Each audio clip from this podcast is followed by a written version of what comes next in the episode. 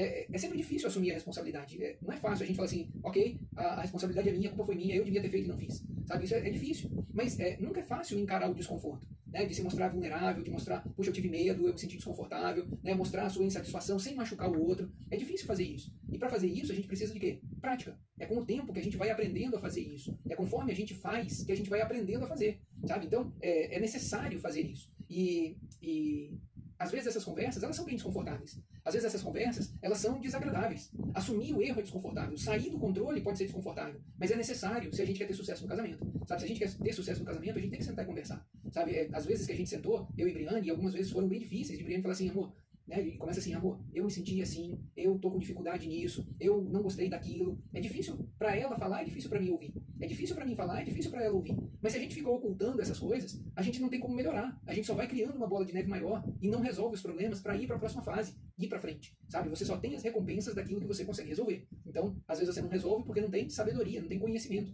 Por isso que eu tô aqui toda semana trazendo conhecimento para você, trazendo instrução, trazendo para que você possa absorver e tomar melhores decisões na sua vida.